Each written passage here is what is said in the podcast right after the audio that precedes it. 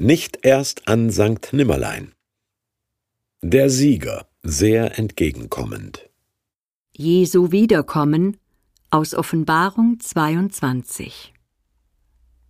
Christus spricht: Gebt acht, ich komme bald, und den Lohn bringe ich mit.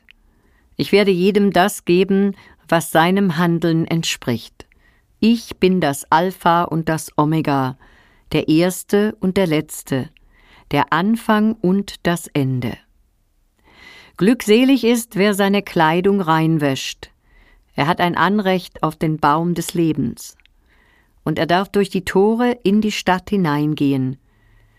Ich bin der Spross aus der Wurzel Davids, sein Nachkomme. Ich bin der helle Morgenstern. Er, der für all das als Zeuge einsteht, sagt, ja, ich komme bald. Amen. Komm, Herr Jesus, die Gnade des Herrn Jesus sei mit allen.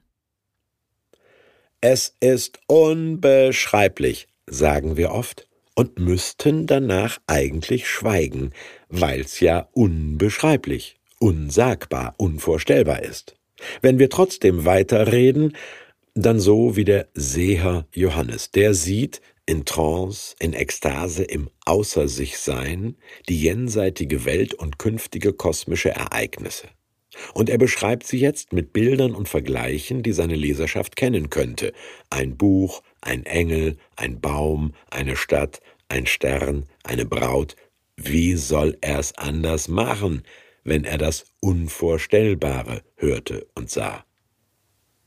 18 der 22 Kapitel des letzten Buches der Bibel sehen aus wie ein Fantasy-Blockbuster vor Erfindung der Computeranimation. Jahrhundertelang haben sich Maler, Dichter, Sektierer und Apokalyptiker aus ihrem Sprach- und Bilderschatz bedient, dabei lässt sich Johannes Schlusswort sehr nüchtern zusammenfassen. Jesus Christus, der Auferstandene, wird wiederkommen und Gericht halten über jedes Menschenleben. Gut, wenn man das nicht fürchten muss, sondern herbeiwünschen kann. Moment. Wiederkommen?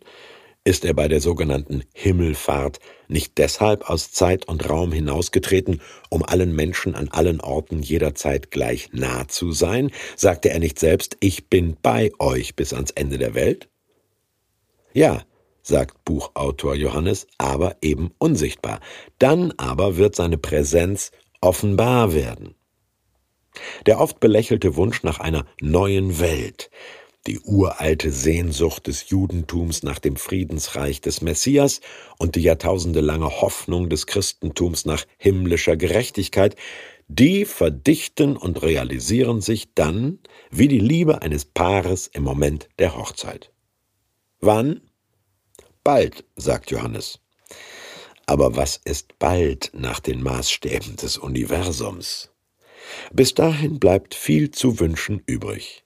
Am besten das, was der letzte Satz im letzten Buch der Bibel wünscht, dass Gott uns und wir einander gnädig behandeln mögen.